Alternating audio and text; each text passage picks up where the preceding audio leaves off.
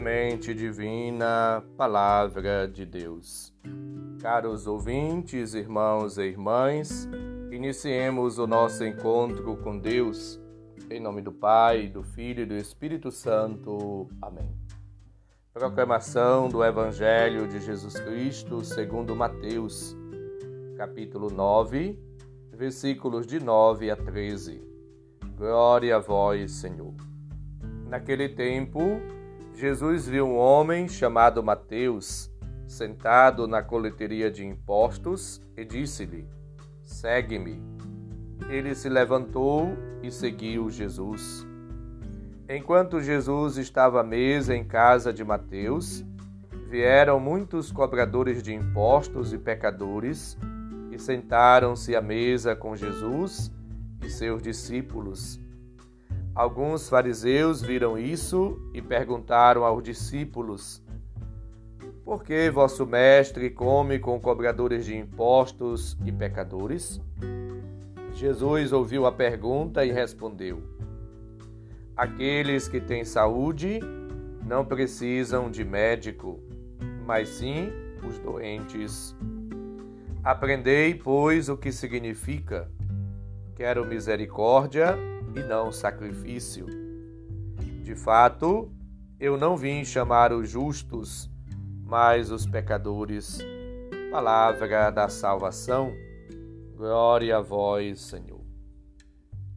Mateus apresenta-nos uma catequese sobre o pecado, sobre a reconciliação, buscando unir duas narrativas diferentes uma sobre a vocação de Mateus e outra sobre a discussão suscitada pelo comportamento e ação de Jesus, que andava na companhia de pecadores e de publicanos.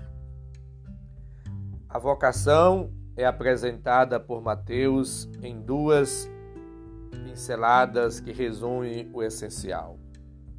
Mateus estava sentado à mesa dos impostos ele é um publicano. E depois a sua obediência imediata à palavra de Jesus, que o manda segui-lo. O centro de interesse do evangelista está na palavra exigente de Jesus: segue-me. O chamado convite feito por Jesus tem um tom imperativo que Javé já usava no Antigo Testamento. É indiscutível e irrecusável o chamado de Deus. Por isso, Mateus responde generosamente com plena liberdade e obediência. A obediência da fé. A pergunta dos fariseus aos discípulos traduzia o escândalo, o descrédito que as mais companhias de Jesus suscitava nos presentes. Jesus responde assim, desarticulando e fazendo-os pensar. Jesus se preocupa com o pecador e quer que ele se converta. Ele é o médico que veio assim para justificar, salvar, curar. Jesus não glorifica o pecado nem o pecador, mas o que é libertar, perdoar. Ele não considera a pessoa pecadora inimiga, mas procura reentregá-la na comunidade das pessoas, na amizade com Deus. A religião, ela vem exatamente para isso para religar, para restabelecer a comunhão, a amizade com Deus, com os irmãos e irmãs. O perdão, ele une, ele devolve a amizade, a comunhão, a unidade, a concórdia. Jesus não veio chamar os justos, mas os pecadores, versículo 13. Portanto, procuremos reconhecer nossa pequenez, nossa fragilidade humana, nossos erros, defeitos e pecados a maldade, a injustiça, o egoísmo, a inveja.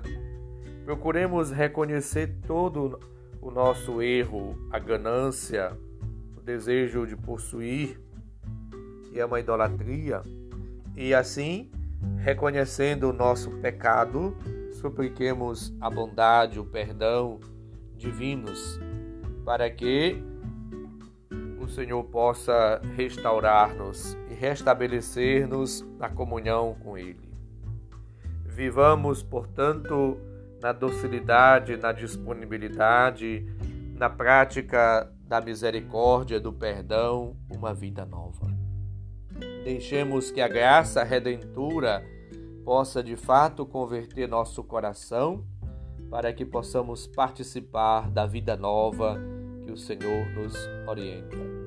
Unamo-nos a Cristo presente na vida do mundo em solidariedade com Ele, que, com toda a humanidade e a criação inteira, ofereçamos-nos ao Pai, como sinal de oração viva, santo e agradável, como lembra-nos Romanos 12, 1.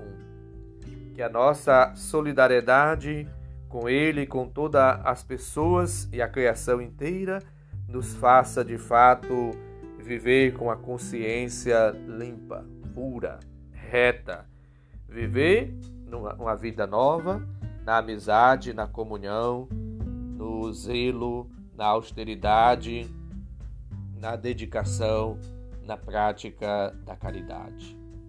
Que Cristo possa de fato assim conduzir nossos passos, nossa vida, nos guiar, nos orientar, para que realizemos sempre, assim como Ele realizou, o bem. Que a nossa vida seja de fato correspondente com a ação, a graça e os dons divinos. Que nós possamos conformar a nossa vida à vida de Cristo, dedicando-nos sempre e cada vez mais no seguimento dele à prática da caridade e do bem. O amor a Deus e o amor ao próximo devem ser cada dia por cada um e por todos conjugado. Que a vivência do amor no dia a dia, no relacionamento, na convivência com as pessoas, diante das adversidades, diante das dificuldades, das intempéries da vida, saibamos ter aquela atitude de compaixão, de misericórdia, de bondade, de amor, e assim deixemos-nos transformar, tocar pela misericórdia do Senhor. E para com o próximo, para com os que erram, para com o irmão e a irmã, vivamos e exercitamos a misericórdia, a compreensão, o perdão. Saibamos, portanto, é, acolher o outro que erra, que cai, que peca, que falha.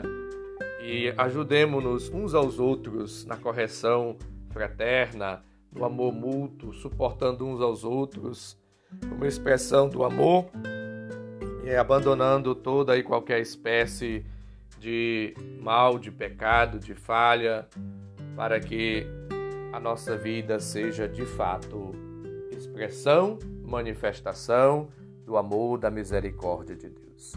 Sejamos pessoas misericordiosas, bondosas, tenhamos compaixão uns dos outros e vivenciemos o amor cada dia da nossa existência, para que de fato sejamos seguidores de Cristo, a exemplo dele, conformando a nossa vida às atitudes, aos pensamentos e sentimentos de Cristo. O Senhor esteja convosco, Ele está no meio de nós. Abençoe-nos, Deus bondoso e misericordioso, Pai Filho e Espírito Santo. Amém. Um santo e abençoado dia para todos. Um abraço, felicidades.